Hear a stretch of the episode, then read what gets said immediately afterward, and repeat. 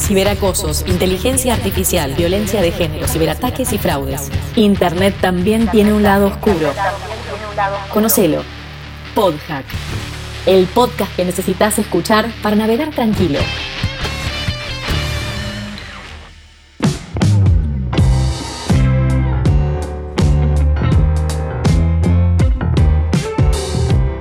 Buenas a todos y a todas y bienvenidos a un nuevo capítulo de PodHack. Les adelanto a quienes nos escuchan en el día de hoy que nuestro invitado será el bombero de un gran incendio informático que iniciaremos en este episodio. Perdón por la presión, Ezequiel. Y hola, Anto. hola, Luchi, Ezequiel. Bienvenido a PodHack. Antes de empezar a hackear nuestras mentes, hoy nos acompañás desde Estados Unidos, ¿verdad? Contanos, ¿hace cuánto y qué te llevó a vivir allá? Muchas gracias primero por, por la invitación, es un gusto para mí estar acá este, eh, con ustedes y bueno, eh, llevar adelante este, este episodio. Este, asumo la responsabilidad, así que vamos a hacerlo. Em, y sí, sí, estoy en Estados Unidos hace, en realidad estoy acá por razones laborales, hace ya cinco años que, que me fui de Argentina aproximadamente para aceptar una oferta de trabajo eh, en Meta, Facebook, hoy por hoy conocida como Meta, cambió el nombre, en aquel momento era Facebook. Eh, y bueno, eso me tiene, me tiene por suerte porque considero que es una, una, ventaja y la posibilidad de poder aprender mucho más viajando por distintas partes del mundo. Así que comencé por Irlanda, después me, me, moví a Estados Unidos, siempre trabajando para, para la compañía. Y bueno, y dentro de Estados Unidos en diferentes ciudades, hoy el destino es Nueva York, Así que bueno, aquí estoy desde hace ya cinco años. La verdad me parece muy interesante eh, saber cómo se despertó esta pasión, este interés por el ethical hacking. sabemos también que escribiste un libro sobre eso, también puedes mencionarnos algo, contarnos, pero la pregunta principal es, ¿de qué hablamos cuando nos referimos a hacking ético? Interesante, es una buena pregunta en respecto de cómo se despertó la pasión, creo que es un punto importante porque generalmente las personas que nos dedicamos a ciberseguridad, como hoy se conoce en términos generales y, dentro de lo que es el paraguas de, todo lo que engloba hacking o lo que engloba confianza y seguridad o trust and safety, como se suele conocer en otros lugares del mundo, eh, o ciberdelito, cibercrimen, está todo englobado dentro de esa gran categoría. Pero bueno, cuando todo esto comenzó era bastante difuso, hablamos en mi, caso particular desde hace ya unos 25 años aproximadamente, cuando todo era muy, muy, muy diferente desde el punto de vista tecnológico, se imaginarán eh, cómo evolucionó la tecnología de aquel entonces y las comunicaciones de aquel entonces ahora. Eh, en aquel momento, en lo personal, a mí me despertó la curiosidad la, lo que se llamaba Internet Working, la manera en que Internet en aquel momento, que no era por supuesto lo que hoy es, pero eran, eran los inicios y comenzaba ya a revolucionar, se interconectaba desde el punto de vista técnico, o sea, cuáles eran los dispositivos, los protocolos de comunicaciones que se utilizaban para transferir los datos de un lado hacia otro. Eso me llevó también a empezar a, descubrir y a entender cómo estos protocolos funcionaban y hacerme algunas preguntas de si se podían cambiar, si se podían alterar, si se podían hacer algún tipo de, cuestiones no esperadas o no, no planeadas. Y eso empezó a llevar a despertar lo que era la parte de, seguridad, que en aquel momento se lo llamaba más que nada seguridad informática, porque se consideraba seguridad todo lo que estaba dentro de un dispositivo informático y no necesariamente la información como se la considera hoy, que no necesariamente tiene que estar en un medio eh, digamos, eh, electrónico, sino que puede estar, en el, eh, claro, puede estar en el conocimiento de las personas, en papel, es mucho más general. Pero bueno, en aquel momento em, eso fue lo que empujó a, un grupo, por lo menos de la comunidad de muchos profesionales respetados que conozco en Argentina, que, el momento, eh, que en aquel momento estábamos compartiendo ciertas pasiones, a, a ir un poco más allá y a empezar a tratar de entender. En aquel momento no había muchas herramientas para poder aprender, ¿sí?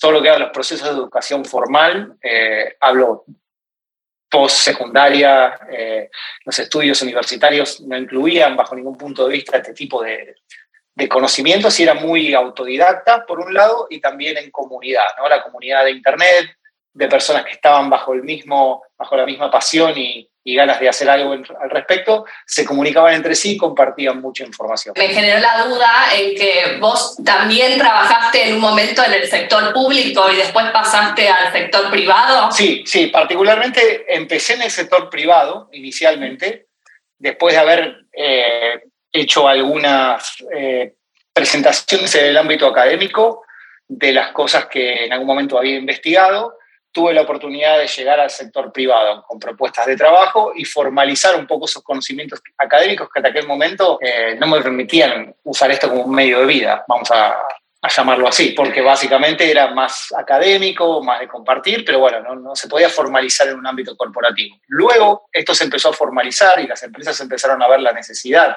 de contar con eh, seguridad en general, ¿no? con un área de seguridad en general desde el punto de vista de cómo se estaban empezando a comunicar, pasando de las comunicaciones tradicionales a las comunicaciones por Internet. Y eso fue lo que llevó a la posibilidad de empezar a trabajar en distintas consultoras de seguridad haciendo análisis de seguridad. En principio, así se los conocía de forma general y se los sigue conociendo de forma eh, general y tienen que ver con esto que ustedes mencionaban del, del hacking ético. Podemos decir entonces que vos ya te dedicas a esto antes de que existan las consultoras, más o menos.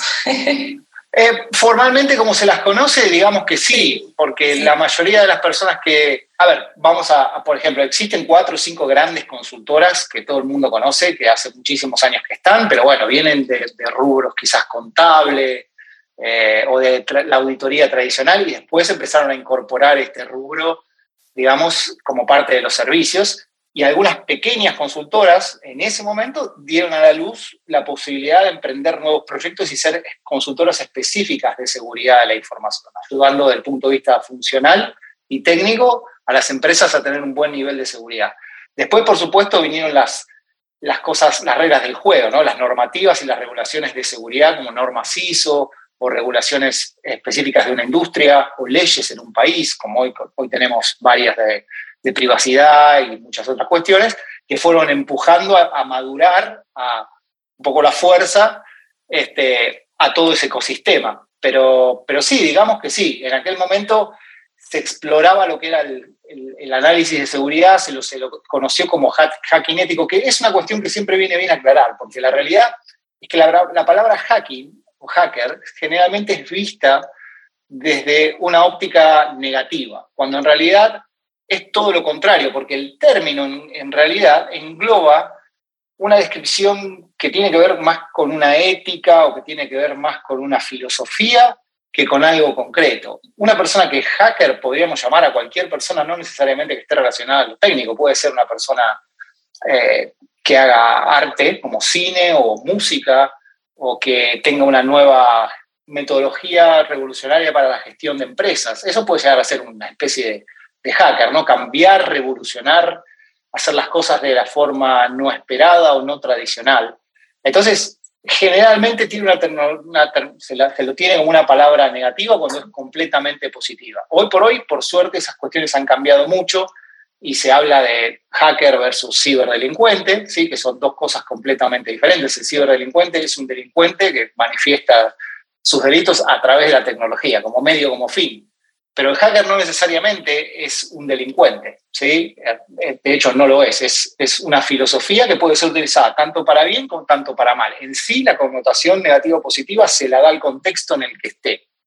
Por eso lo que es hacking ético muchas veces se discutió, porque en realidad el hacking no necesariamente es no ético. O sea, lo que se buscó en aquel momento, por supuesto, ¿no? tratando de de usar el lenguaje y, la, facilidad de comprensión por quien tenía que recibir este tipo de servicios, tratar de darle un marco para entender que emularemos a un atacante para tratar de determinar cuáles son las brechas de seguridad que ese atacante puede explotar y así poder proactivamente solucionar esas brechas antes que otro las explote. Eso es lo que hacía un análisis de seguridad o un ethical hacking, como se, se lo llamaba o se lo llama, y lo que busca es proactivamente solucionar problemas antes de que alguien pueda tomar ventaja de esos problemas. Y esto es dinámico, o sea, no es una ética de es una foto, es claro, y es una foto de algo en ese estado puntual en ese momento. La dinámica de incorporación de nuevas tecnologías o el solo paso del tiempo puede hacer que te abran nuevas brechas de seguridad, nuevos mecanismos de,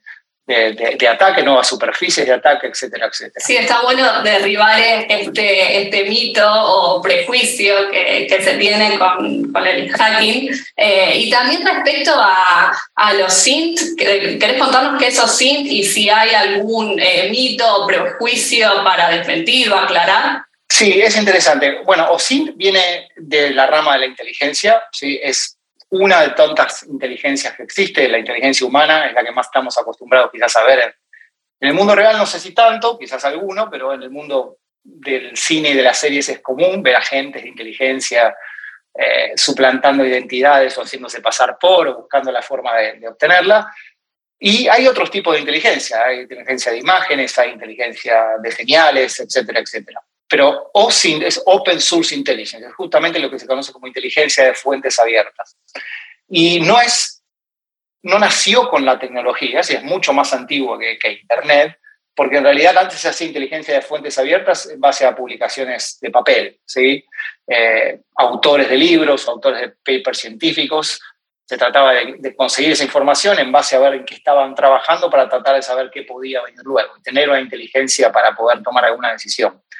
Y, particularmente lo que hizo Internet es, claro, abrir muchísimo más esas fuentes, porque ustedes saben que Internet es un conjunto de, datos, de, información, que después, depende cómo uno maneje esa información y conecte los puntos, va a transformar esa información en conocimiento. Y un poco de eso se trata. En este caso se trata de obtener información de las fuentes abiertas, especialmente de Internet, donde más que nada hoy por hoy la información confluye, para tratar de transformar esa información en conocimiento e inteligencia. Entonces, eh, es común, por ejemplo, para, dejar algo, algo, algo más ilustrativo, que personas o ciberdelincuentes que busquen robar la identidad o que busquen aprovecharse de algún perfil en particular, busquen información sobre ese perfil para saber cómo se comporta. Por ejemplo, cuáles son las redes sociales en las que está, si, cuándo se va de vacaciones, cuándo están conectados, cómo se llaman los miembros de la familia, cómo se llama el perro.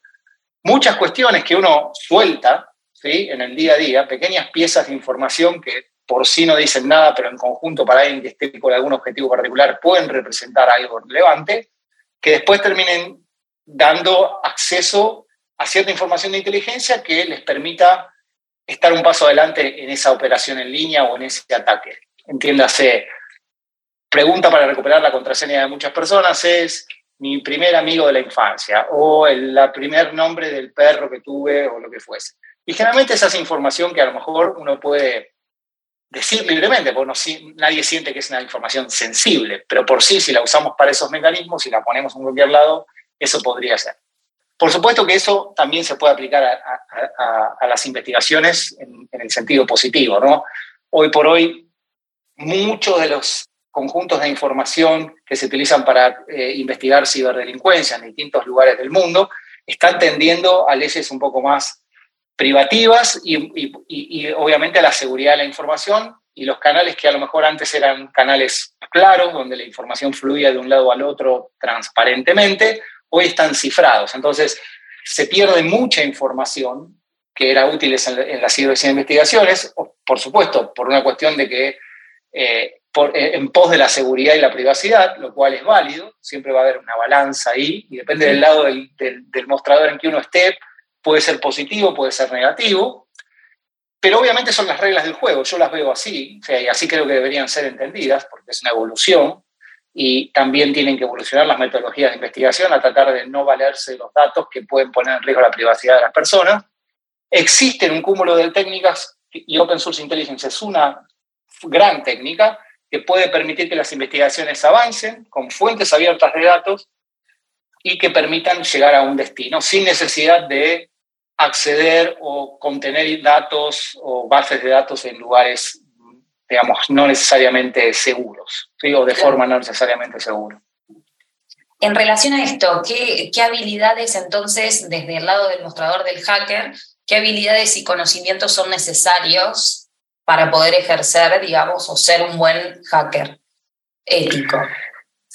Sí, no, primero y principal, eh, la seguridad de la información abarca un conjunto de dominios de conocimiento muy amplio, eh, cada vez más amplio, que tienen que tenerse dentro de, los conocimientos necesarios. Hoy la ciberseguridad engloba control de accesos, eh, protección de datos, eh, desarrollo de, ciclo de vida desarrollo seguro del software, continuidad del negocio, seguridad física, administración de la información. Son todos esos conceptos, una persona que, si bien luego va a ser muy específica y muy técnica, por lo menos debe entenderlos para entender básicamente el entorno. Ahora bien, una vez que estas personas necesitan específicamente ampliar ese conocimiento, va a ser como una especialización, digamos, donde por supuesto las herramientas más interesantes para una persona que se va a dedicar a esto tienen que ver con el, desarrollo de código, la capacidad de saber eh, códigos, distintos tipos de códigos, poder desarrollar herramientas, poder entender y leer código para poder saber dónde puede haber alguna vulnerabilidad, entender protocolos de comunicación, entender de seguridad este, física y de cómo las, las cuestiones funcionan. Pero más allá de eso, porque podríamos seguir hasta, hasta, hasta mañana hablando de todo lo que uno debería conocer, primero entender que es dinámico y esto es algo que siempre repito. Cuando mi papá era médico y cuando era muy chico yo lo veía seguir estudiando y claro, cuando uno es muy chiquito dice, ¿por qué si uno estudia, trabaja y bueno, listo, no estudia más? Y en realidad obviamente sabemos que no es así, pero yo lo veía y un día le pregunté y me dice, no, porque lo que yo hago requiere de actualización continua, por eso tengo estos libros. Y básicamente en realidad no es descubrir la pólvora, pero es claramente entender que esta dinámica requiere de que uno tenga actualización continua, porque claramente a la velocidad en la que van las cosas, uno se desactualiza muy rápidamente.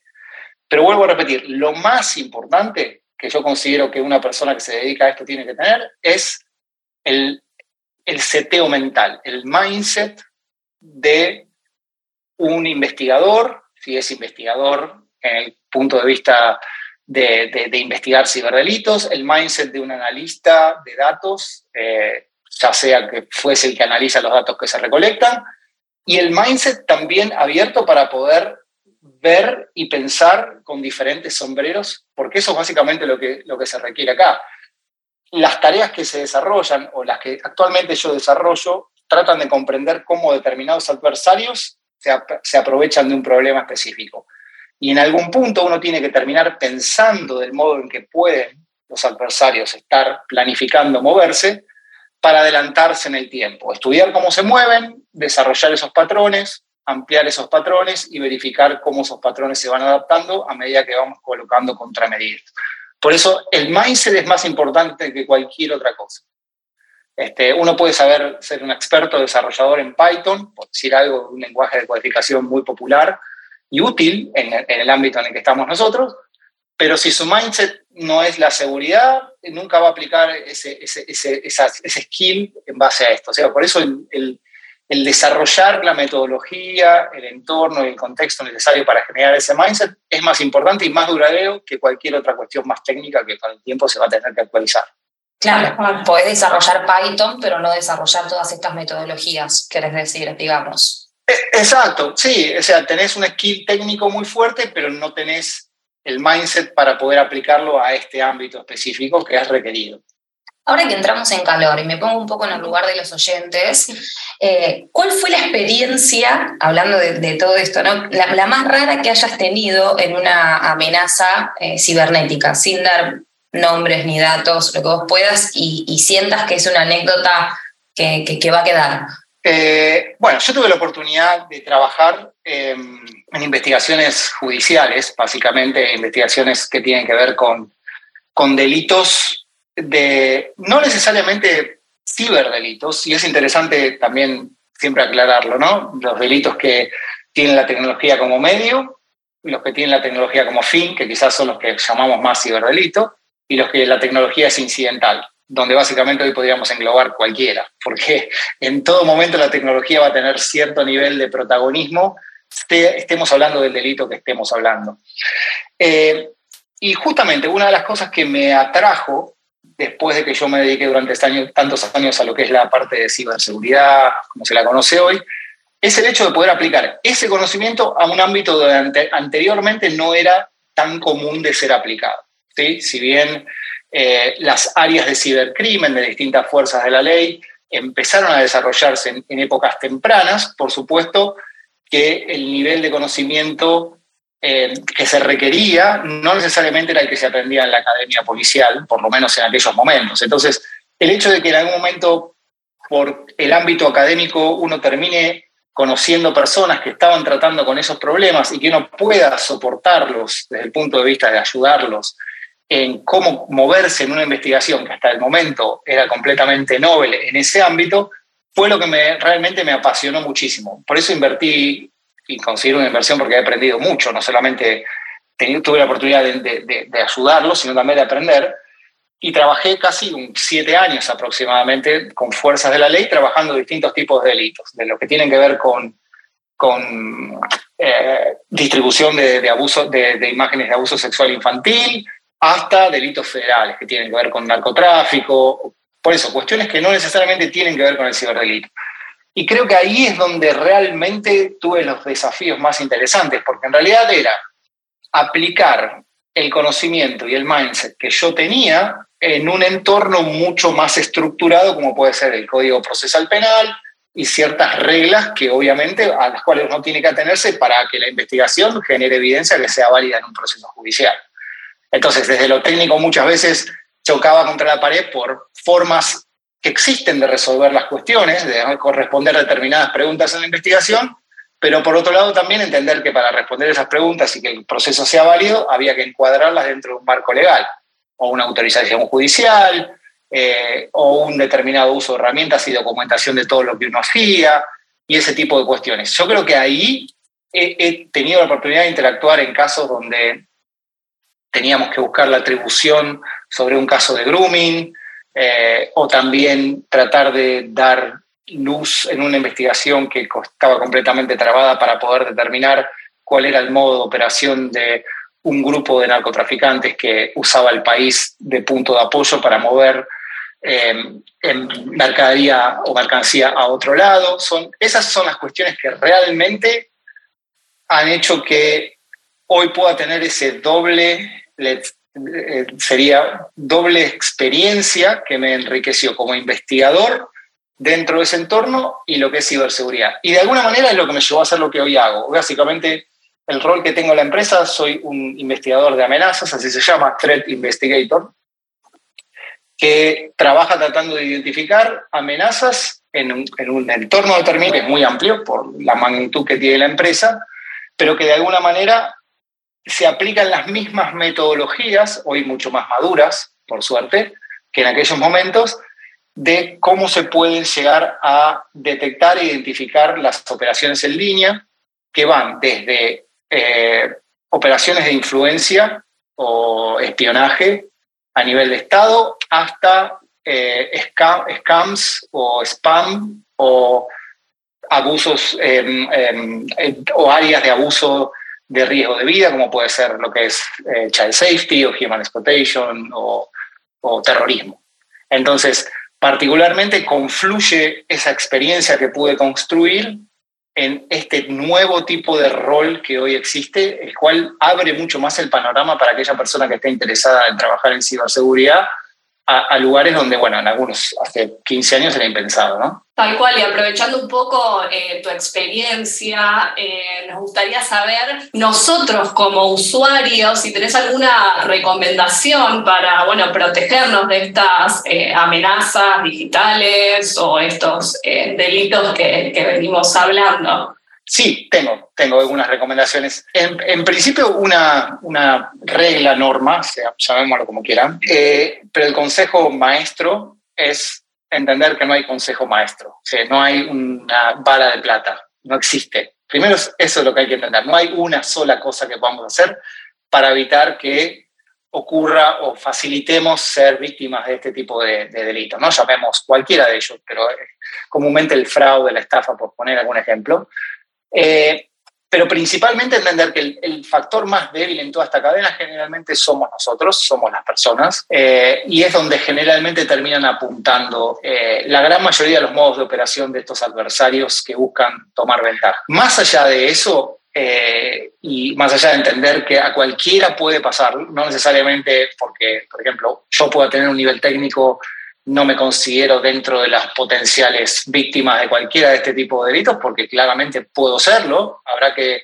ver desde qué forma puede, puede lograrse, por eso sí, cualquiera puede estar al alcance, pero es verdad que cuando uno tiene un mindset un poco más, llamémoslo, eh, consciente de lo que está haciendo, de los datos que está colocando y conoce un poco más, está un poco más protegido. Realmente este tipo de cuestiones generalmente se abusan de los mecanismos de urgencia, curiosidad, el morbo, muchos factores que despiertan en el humano una acción, generalmente. Una acción que, por ejemplo, el haga clic aquí o llame a este teléfono o siga estos pasos, es algo que generalmente contienen la mayoría de los tipos de fraudes y estafas que, eh, que, tenemos. ¿no? El hecho de que algo sea extremadamente barato, el hecho de ver un video que se acaba de filtrar y nadie más vio, ese tipo son los disparadores que hacen que obviamente ahí nuestras alarmas quizás no se prendan y sigamos adelante. Después tenemos un montón de herramientas técnicas. Puedo tener antivirus, puedo tener un montón, la computadora al día, los parches de seguridad al día, una buena password, todo eso ayuda, pero claramente si yo sigo adelante, a pesar de las advertencias, nada de eso va a servir. Por eso siempre es importante entender que tiene que haber un balance entre la conciencia del usuario más los elementos técnicos. Así que particularmente quizás eso sea lo más importante, ¿no? entender que los elementos tecnológicos técnicos nos pueden ayudar a, elevar el nivel de seguridad, pero no necesariamente eh, son los más eficientes justamente porque la mayoría de las cuestiones apuntan hacia otro lado, ¿no? hacia nosotros mismos y a nuestras vulnerabilidades. Sí, creo que eh, en este caso juega un papel fundamental la educación, la prevención, que creo que también lo mencionaste muchas veces, y bueno, nos quedan un montón de preguntas, pero para resumir, estuvimos hablando de OSINT, de hacking ético, de concientización digital, amenazas digitales, cultura de la seguridad en línea, que me parece fundamental, eh, anécdotas hackers. Eh, me encantaría quedarme escuchando toda la tarde. Eh, mucho de ciberseguridad en general y en particular. creo que es muy importante, como, como decimos siempre, educar en este sentido para la prevención eh, y a modo de conclusión, te agradecemos nuevamente por el tiempo y por todos los conocimientos. ¿Cuáles crees vos que son eh, los avances en el campo de, la seguridad informática y qué técnicas y herramientas se están analizando ahora eh, para, para, incorporar o que estás viendo que pueden llegar a, aceptarse como SINT o otras pueden ser? Bueno, particularmente hoy una de las cuestiones que hay es fuertemente es lo que ya seguramente habrán escuchado muchos de inteligencia artificial, ¿no? Lo que se conoce como inteligencia artificial. Por supuesto, es algo más genérico y no es propietario de la ciberseguridad, pero la ciberseguridad toma eso como una herramienta para poder desarrollar eh, modelos inteligentes que permitan, muchas veces gracias a la inteligencia artificial, estar a la altura de la escala necesaria para prevenir esto en ambientes donde antes manualmente era imposible hacer. Eso es lo que comúnmente se suele, se suele tener en cuenta. Es decir, hoy por hoy la inteligencia artificial está muy sobre la mesa por el poderío que tiene, primero y principal, y también porque hoy está al alcance del usuario. Ya hoy cualquier usuario, cualquier usuario, sin necesidad de conocimiento técnico, puede interactuar con una inteligencia artificial y hacerle preguntas y responder preguntas y claramente no pasaría el test de saber si del otro lado hay o no hay un humano, o sea, claramente. O sea, si uno no, no supiese que del otro lado no hay una persona contestando, no podría decir, ah, esto es un robot porque le hago la pregunta y ya sé que me contesta con esta. Claramente no, es imposible ¿sí? darse cuenta prácticamente. Eh, y eso, eso creo que va a traer un gran, de hecho ya está trayendo grandes problemas, porque se está utilizando inteligencia artificial para el desarrollo de malware, está utilizando inteligencia artificial para el desarrollo de, de, modelos de ingeniería social, ¿sí? particularmente de, speech de ingeniería social. Eh, una de las cuestiones que a lo mejor eh, ustedes habrán dado cuenta es muchas veces phishing, un ataque bastante ya común y tradicional, una técnica bastante común y tradicional para la obtención de información sensible, generalmente a veces es masiva, indiscriminadamente envían mensajes a todos lados para que si bien un pequeño cúmulo cae sea igualmente rentable para el negocio. Y a veces pueden darse cuenta que en la redacción hay errores tipográficos, errores de traducción, que claramente a una persona parecía, nadie escribe así. O sea, esto es raro, raro. O sea, esto no fue escrito por una persona, no fue escrito por alguien que automatizó esto. Hoy la inteligencia artificial pone a la orden eh, de los ciberdelincuentes también esa herramienta. Por supuesto, y esto no es nuevo. Lo fue, lo fue Internet y lo fue un montón de innovaciones tecnológicas.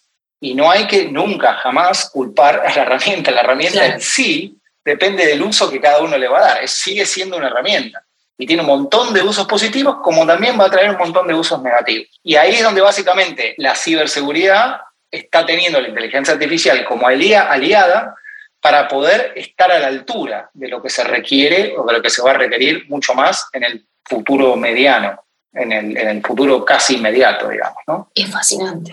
¡Wow, Ezequiel! Eh, nos vamos prendidos fuegos de conocimiento. Realmente te agradecemos mucho por tu tiempo, por tu experiencia, por compartir eh, tu trabajo. Eh, y bueno, muchas gracias. Invitamos a todos los oyentes a seguir el podcast del año pasado también, a escuchar la temporada 2022 y dejar sus comentarios o sugerencias para los próximos capítulos. Gracias. No, muchísimas gracias a ustedes.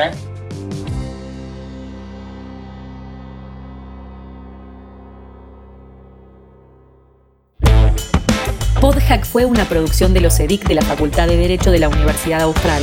Escucha más episodios en Spotify y en nuestra web, ocedic.com.